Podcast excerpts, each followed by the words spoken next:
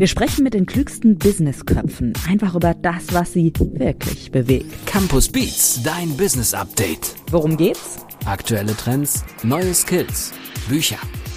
Campus Beats.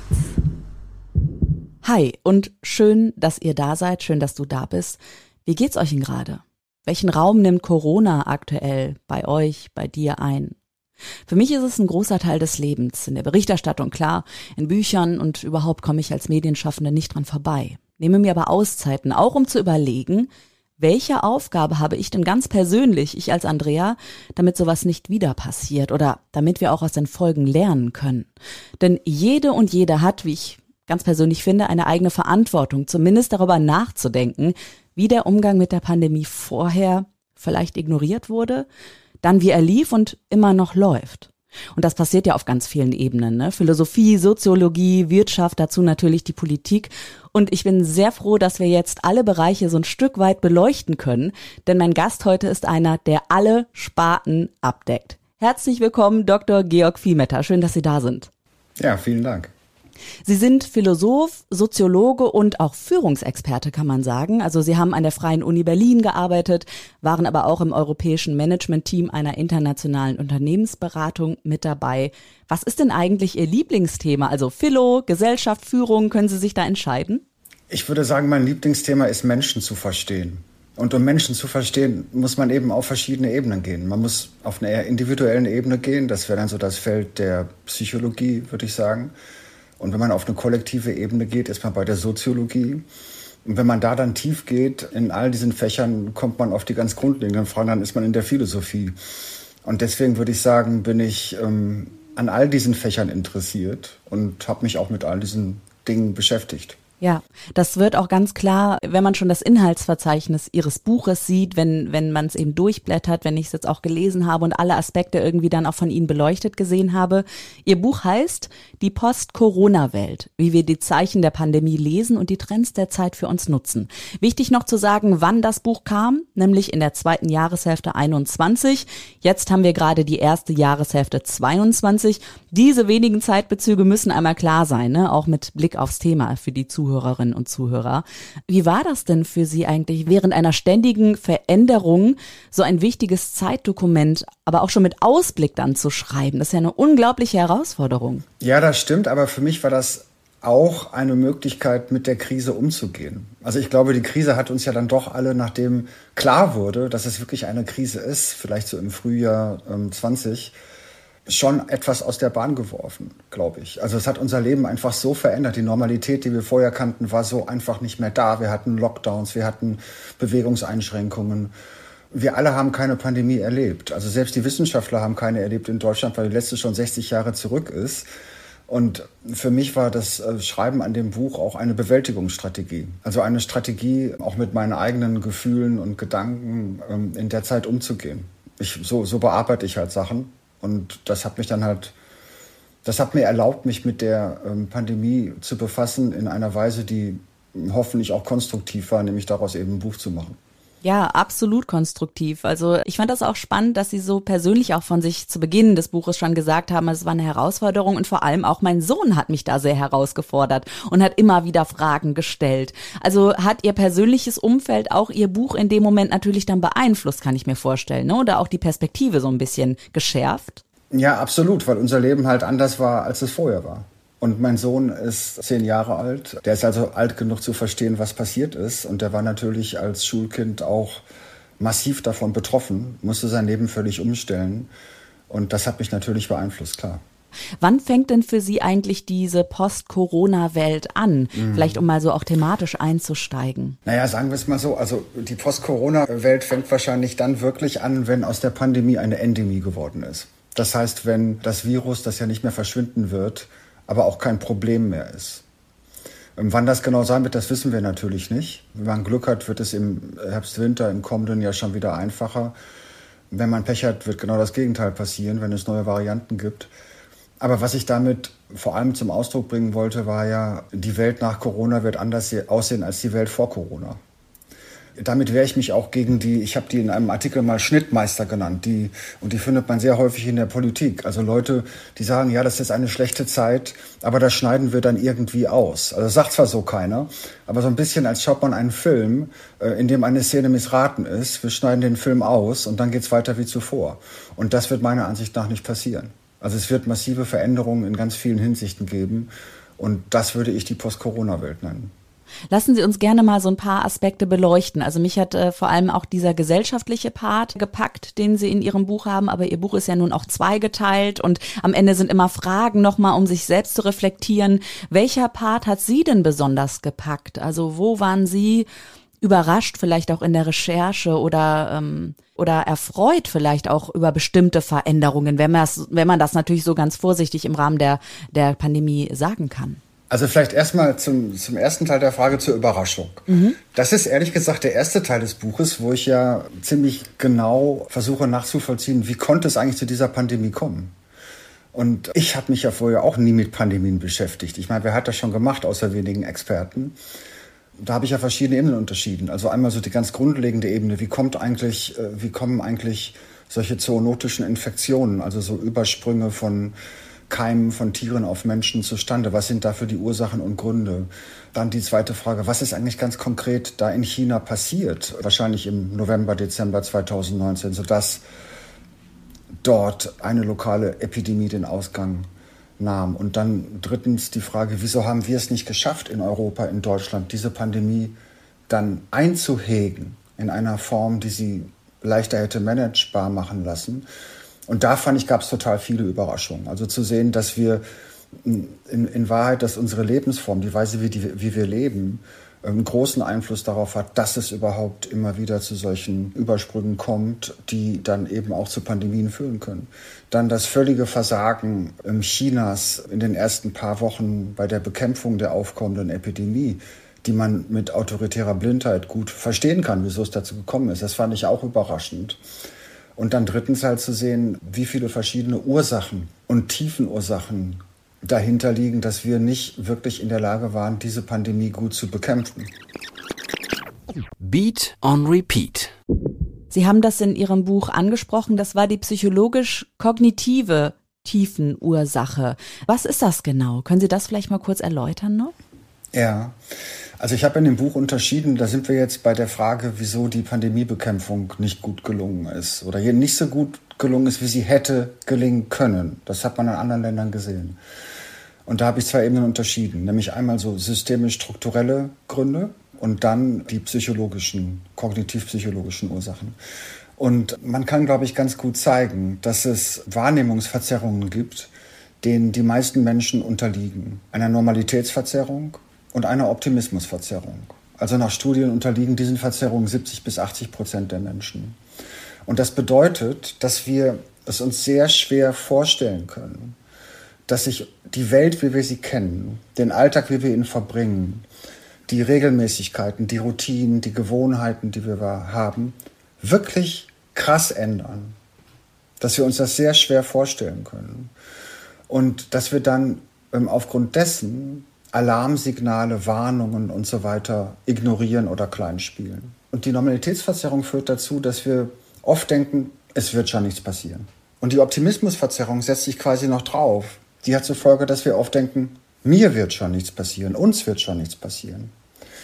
80 Prozent der Menschen ähm, unterliegen der Optimismusverzerrung und glauben halt, immer wieder, dass äh, es für sie schon gut gehen wird. Deswegen gehen wir auch über die Straße bei einer roten Ampel oder sowas, ja? Wird schon nichts passieren? Vielleicht, um das mal so ganz in kleinen runterzubrechen? Ja, das, das, ja, wobei da muss man natürlich gucken, wenn da wirklich äh, weit und breit kein Auto zu sehen ist, ist das vielleicht nicht mal unbedingt Optimismus ja. verzerrt. Aber zum Beispiel, dass sehr viele Raucher denken, sie seien sehr viel weniger gefährdet, an Lungenkrebs zu erkranken als andere Raucher. Dass sehr viele Aktienhändler denken, ihr Risiko, Verluste zu erleiden, sei sehr viel geringer als das anderer Aktienhändler. Dass 90 Prozent der Autofahrer denken, sie gehören zur besseren Hälfte der Autofahrer, was natürlich Unsinn ist mathematisch. Das sind alles Optimismusverzerrungen. Und das haben wir in der Pandemie natürlich auch gesehen, ganz am Anfang. Es hieß noch, glaube ich, im, im März oder so, weiß nicht mehr genau, seitens des RKI, es besteht keine Gefahr, dass es in Deutschland wirklich eine Corona-Epidemie oder Pandemie gibt, weil es keine Direktflüge aus Wuhan gibt. Ja? Das ist von so unglaublicher Naivität. Ähm, wenn man einen, einen Wissenschaftler, die gleichen Wissenschaftler ähm, fragen würde, ob sie das wirklich glauben, also angesichts von Erkenntnissen, die wir, also mathematischen Simulationen und so, wie sich solche Sachen ausbreiten, äh, ist das natürlich Unsinn. Aber dass trotzdem Wissenschaftler sowas gesagt haben, ist eine Folge davon, glaube ich, dass diese Verzerrungen nicht auf mangelndem Wissen basieren, sondern darauf, dass wir dieses Wissen nicht adäquat kognitiv verarbeiten und dann eben falsche Handlungskonsequenzen daraus ziehen. Jetzt würde mich natürlich auch direkt im Anschluss interessieren. Sie haben eben viele diverse Themen auch im Blick, also die Wirtschaft, die ähm, Soziologie, die Philosophie. Würden Sie grundsätzlich sagen, während der Pandemie hat das auch staatlich gut geklappt, dass der Staat eben auch alle diese Bereiche im Blick hatte? Oder hätten da ganz andere Dinge passieren müssen? Haben Sie die Hände über den Kopf zusammengeschlagen während der, ja, seit März 2020?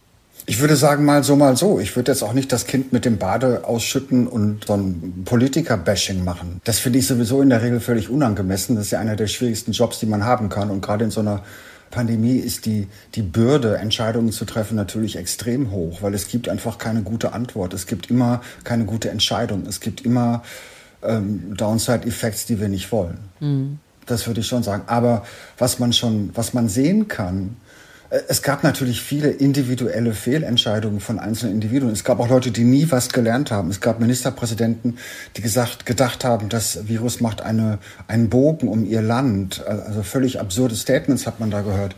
Es gab Ministerpräsidenten, die erst nach neun Monaten, nachdem sie eine Intensivstation besucht haben, verstanden haben, sagen Sie selber, wie krass die Pandemie war, um einen Monat später schon wieder Öffnungen zu, zu fordern. Also es gab da auch sicher viel Unvermögen. Aber ich glaube, der schwierigere Punkt ist eigentlich ein struktureller. Ich glaube, dass also in Deutschland das wirklich schwierig gewesen ist, mit der Pandemie in einer angemessenen Weise umzugehen, weil an ganz vielen Stellen Verantwortungsdiffusion herrschte, weil oft nicht klar war, wer hat eigentlich jetzt gerade was zu entscheiden, weil es eben vor allem auch durch den Föderalismus bedingt ne, keine zentrale Entscheidungskompetenz gab, wie es in Krisen eigentlich vernünftig ist, glaube ich. Und das sage ich sicherlich nicht, weil ich äh, einen autoritären Staat will oder so. Man konnte ja sehen, China hat am Anfang unglaublich viele Fehler gemacht, weil die autoritär blind sind. Das kann man ganz gut zeigen. Im nächsten Schritt haben sie dann wegen ihres Autoritarismus vielleicht Dinge schneller umsetzen können. Das ist sicher auch so. Das dauert bei uns in Demokratien halt länger. Ja. Aber wenn man beispielsweise sich Unternehmen mal im Vergleich anguckt, natürlich würden wir alle sagen als Führungsexperten, man muss strategisch führen, man muss coachend führen, ähm, man muss auch auf die emotionale Gemeinschaft des Teams achten und so weiter. Aber es gibt natürlich auch einen direktiven Führungsstil und es gibt einen, einen, einen schrittmachenden Führungsstil. Wir würden normalerweise nie sagen, da gibt es auch Forschung zu, das sind die Führungsstile, die langfristig gut sind und eine Gemeinschaft stärken. Aber es würden alle sagen, in einer Krise muss man diese Führungsstile auch zeigen. Wenn mein Haus brennt und die Feuerwehr kommt, setze ich mich nicht mit dem Feuerwehrhauptmann hin und fange eine Diskussion an. Dann erwarte ich, dass der als Experte mir sagt, was ich jetzt tun muss. Na klar. Das ist direktiv. Da erwarte ich Direktivität. Ja. ja. Und das Problem ist, in einer Demokratie dezentraler Art, also einer föderalistischen Demokratie, war die, die, die ähm, Exekutive Top-Exekutive, also die Bundesregierung, nicht in der Lage, wirklich Entscheidungen zu treffen, die dann auch regional und lokal adäquat umgesetzt wurden. Das haben wir immer wieder gesehen. Und das halte ich für viel wichtigere Debatten, die wir da führen müssen, wie wir ähm, im Falle zukünftiger Krisen mit, dem Föder mit, mit so dezentralen Entscheidungsinstanzen und dann in der Folge dessen Verantwortungsdiffusion umgehen. Es kann ja nicht sein, dass ein lokales Gesundheitsamt sagt, ich benutze nicht die Software des RKI, weil ich habe Excel-Sheets und die sind auch schön. Das ist ja absurd, aber genauso ist es bei uns gewesen und es ist sogar legal. Das war halt, das war, das war richtig, also es war korrekt, aber natürlich unvernünftig.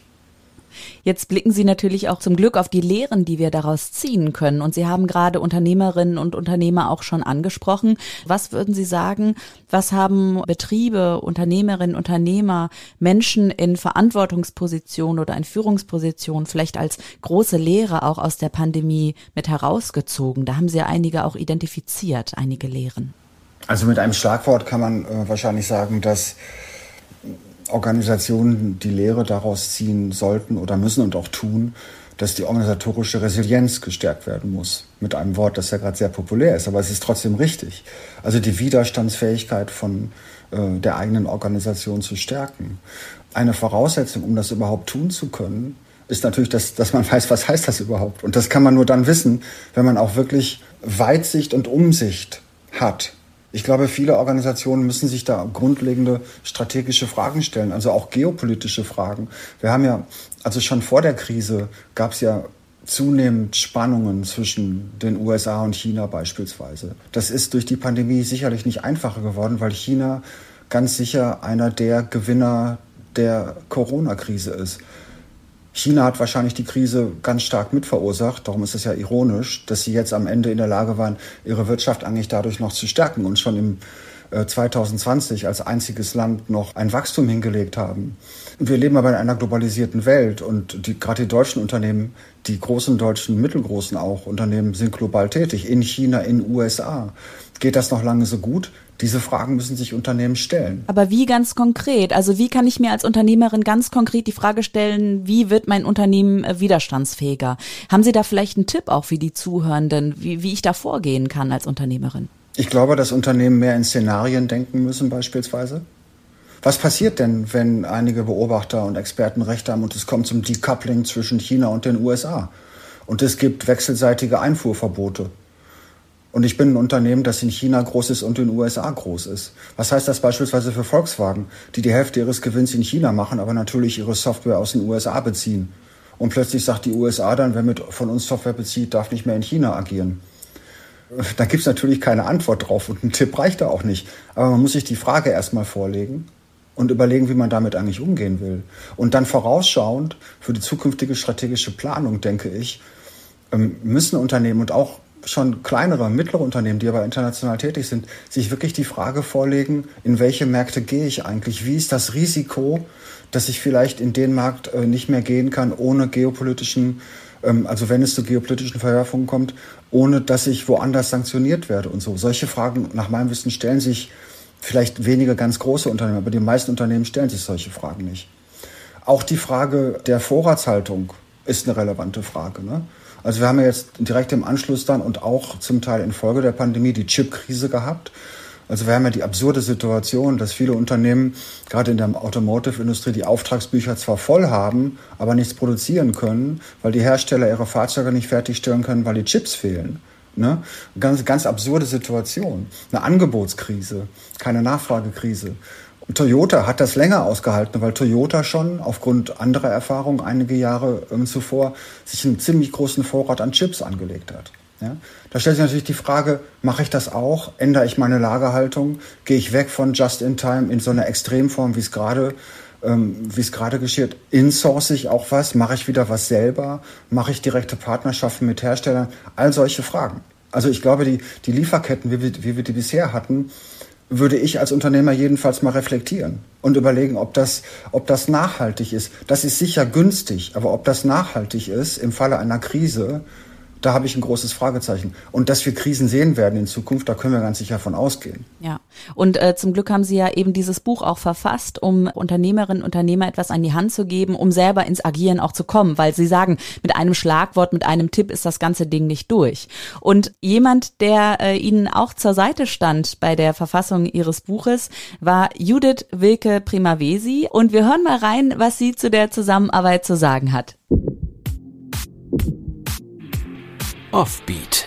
Dieses Projekt stand unter dem Zeichen der Überraschung. Wir begannen im Sommer 2020 mit dem Konzept für ein Buch, das die Auswirkungen der Corona-Pandemie auf die Zukunft von Politik, Wirtschaft und Gesellschaft betrachten sollte und dabei insbesondere die Zukunft von Unternehmen. Georg Vielmetter wollte vier Szenarien entwerfen, die konkrete Handlungsräume für Unternehmen aufspannen. Im Lauf der Zeit, in der uns Corona in Atem hielt, änderte sich der Ansatz.